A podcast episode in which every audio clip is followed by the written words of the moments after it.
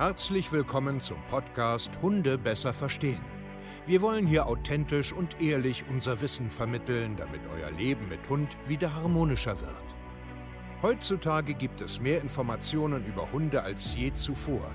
Das Internet gleicht einem Dschungel an Meinungen und Philosophien und dadurch gibt es sehr viele verunsicherte Menschen. Damit ihr wieder Licht am Ende des Tunnels seht, nehmen wir euch an die Hand und begleiten euch durch diesen Dschungel. Wir räumen auf. Wir geben euch Wissen, Mindset, Strategien. Dem Hund zuliebe. So, ihr Lieben, herzlich willkommen zu einer neuen Podcast-Folge Hunde besser verstehen, Wissen, Mindset und Strategien. Ich bin Steve Keier, zertifizierter Hundetrainer und ich freue mich, dass ihr auch heute wieder ja, meiner Stimme lauscht. An erster Stelle erstmal vielen, vielen Dank für die ja, vielen Feedbacks zum Podcast, die Nachrichten, die uns erreicht haben. Freuen wir uns mega drüber. Macht weiter so, lasst ein Feedback da. Wir freuen uns ganz einfach darüber, damit wir auch merken, okay, sind wir auf dem richtigen Weg oder nicht. Aktuell sitze ich gerade im Auto. Ich kann Beifahrer sein. Der gute Micha aus unserem Team fährt vorne äh, uns äh, ja, so ein bisschen durch Deutschland, Österreich und Schweiz. Wir sind auf Hausbesuchtour. Das heißt, wir besuchen unsere Coaching-Kunden direkt zu Hause und coachen sie da nochmal ganz äh, klar und definiert eins zu eins.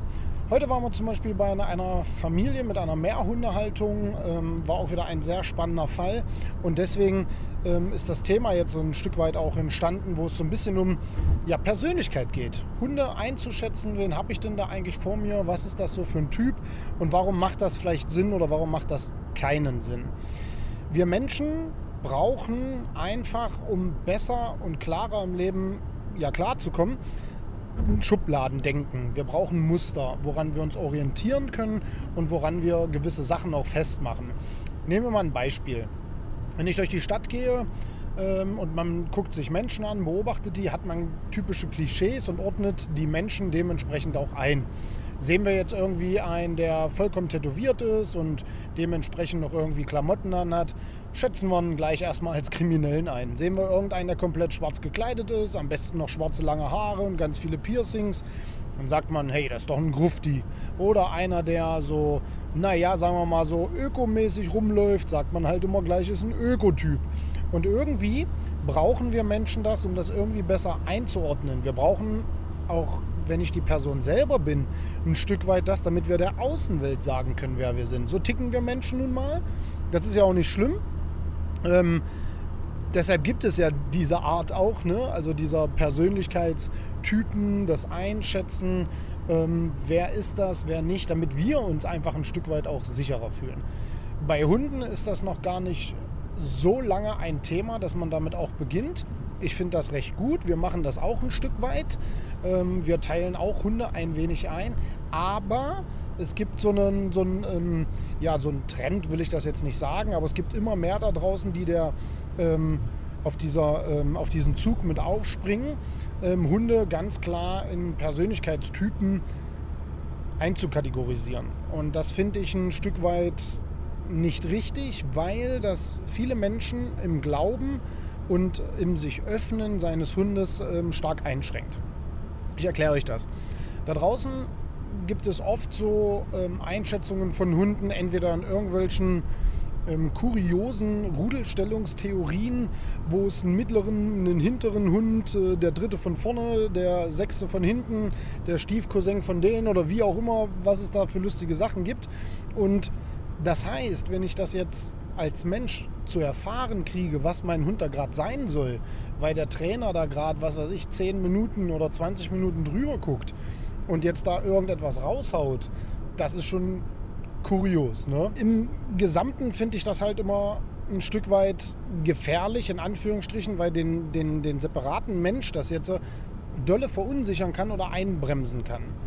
Ich erlebe es immer wieder, dass zum Beispiel Hunde, ähm, keine Ahnung, so wie Polizist, äh, Fräulein Rottenmeier, Arschlochhund, ähm, das ist der Schnösel.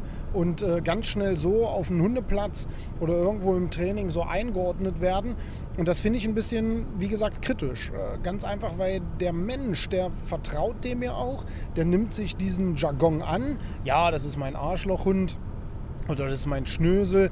Und ich finde das halt bedenklich, einfach weil das ein Stück weit, um wirklich Verhalten einzuschätzen, um langfristig auch sagen zu können, was habe ich denn da einen Hund vor mir, einfach massiv einschränkt. Und das finde ich halt blöd. Wir müssen natürlich jetzt erstmal klären, was ist denn jetzt eigentlich überhaupt so eine Persönlichkeit, ja? Im Grunde genommen beschreibt es eigentlich nur bestimmte Verhaltensweisen und Reaktionsmuster, die bei einem einzelnen Individuum über Zeit und verschiedene Situationen immer konstant bleibt. Also das heißt, Beispiel, ähm, der Hund hat jetzt in einer Situation Angst und er zeigt das immer wieder in selben Abständen, in selben Situationen, dann kann man einfach davon ausgehen, okay, das ist jetzt erstmal eher so ein unsicherer Typ. Die Gefahr ist nur, dass Verhalten nicht gleich Persönlichkeit ist, weil das muss man halt in dem Moment situationsbedingt sehen. Es gibt Hunde, die zeigen ganz einfach unsicheres Verhalten, einfach nur weil sie woanders sind, weil sie die Gesamtsituation nicht einschätzen können. Und wenn ich dann natürlich nach einer Viertelstunde Begutachtung irgendwas von, das ist aber ein unsicherer Hund, erzähle, den aber überhaupt nicht in seinem sicheren Umfeld beobachte, kommt es halt ganz schnell zu Fehleinschätzungen. Genauso wie Hunde überfordert sein können und das eher nach vorne austragen, kann man ganz schnell halt einfach sagen, oh, was ist denn das für ein Schnösel? Obwohl der es vielleicht einfach gar nicht gelernt hat. Das ist kein Schnösel, sondern der Hund hat es einfach vielleicht nur nicht gelernt. Und man muss ihm die Chance geben, auch zu lernen und zu reifen. Deswegen bin ich ganz klar kein Freund davon, von Wochenendseminaren oder irgendwie ein, zwei Stunden, wo man mal drüber guckt oder einen Hund aufnimmt und mal im Rudel einschätzt und dann irgendwie eine klare Aussage treffen kann, weil das stimmt meiner Meinung nach nicht. Ja, also ich weiß auch aus Erfahrung, dass gerade Hunde, die zum Beispiel auch lange im Tierheim sind, dass man die ungefähr einschätzt, dann kommen die raus, leben in einem neuen Umfeld, in einer neuen Familie und zeigen plötzlich ganz anderes Verhalten, was sie so im Tierheim gar nicht gezeigt haben. Und das erleben wir auch in unserer äh, täglichen Arbeit im Hundekindergarten, dass Hunde sich situationsbedingt völlig anders verhalten können, als wenn sie sich zu Hause sicher fühlen oder eben nicht sicher fühlen. Und da kommt es jetzt. Im Endeffekt hilft es, wenn man Hunde tatsächlich ein Stück weit einschätzt. Also das heißt, dass man einen groben Plan hat. Aber das, was wir machen, finde ich im Grunde genommen einfach ein bisschen sicherer. Das heißt, wir beobachten über mehrere Monate, über mehrere Situationen einfach das Verhalten, um dann immer mehr klarer sagen zu können, okay, wen habe ich denn da vor mir? Weil im Grunde genommen spielt die Genetik ja auch erstmal eine große Rolle. Ja, also was ist denn das genetische Programm, was mein Hund mitbringt? So, ja, vielleicht ist der einfach schnell unterwegs. Nehmen wir jetzt mal Hütehunde, die sich recht schnell oft bewegen. Das heißt ja nicht, dass der gleich nervös ist. Ja? Vielleicht bringt das einfach genetisch auch mit.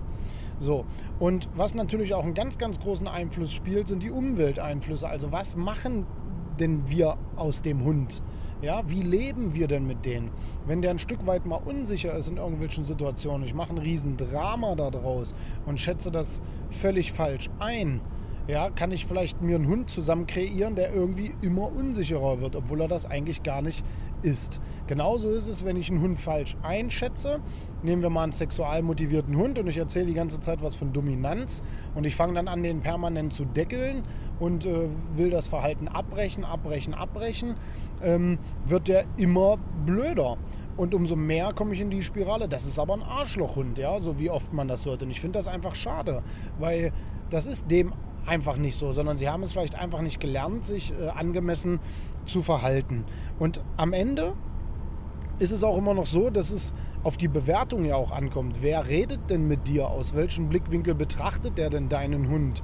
Was hast denn du für eine äh, Meinung und Erfahrung? Womit äh, beinhaltest du dich quasi? Also das heißt, was liest du, wo treibst du dich rum, in welchen Facebook-Gruppen, welche YouTube-Kanäle, welche Podcasts und so weiter. Und schon schätzt du, einfach weil du Meinungen hörst, so wie von mir jetzt, schon schätzt du deinen Hund ganz anders ein. Und im Endeffekt sind wir Menschen so, wir brauchen das, um uns irgendwo sicher zu fühlen und irgendwo ranzuhangeln. Aber ich möchte dir heute damit einfach sagen, bleib offen bei der Einschätzung deines Hundes und des Verhaltens. Bleib offen dabei und lass dir nicht schnell einreden, das ist so und so ein Hund. Sondern das kann dir niemand sagen, auch wenn er noch so viel Erfahrung hat. Ich habe auch Tendenzen, wenn ich Hunde beobachte, aber deswegen sage ich immer, hey, das kann aber, wenn du zu Hause bist, ganz anders sein. In Situation X kann Verhalten Y auch kommen und deswegen vorsichtig mit irgendwelchen Einschätzungen, das ist der dritte Hund, der in der Mitte laufen muss, weil er der Polizist schlechthin ist. Stimmt vielleicht gar nicht, weil wenn er anders gehandelt wird, in einem anderen Leben ist, ist er ganz anders.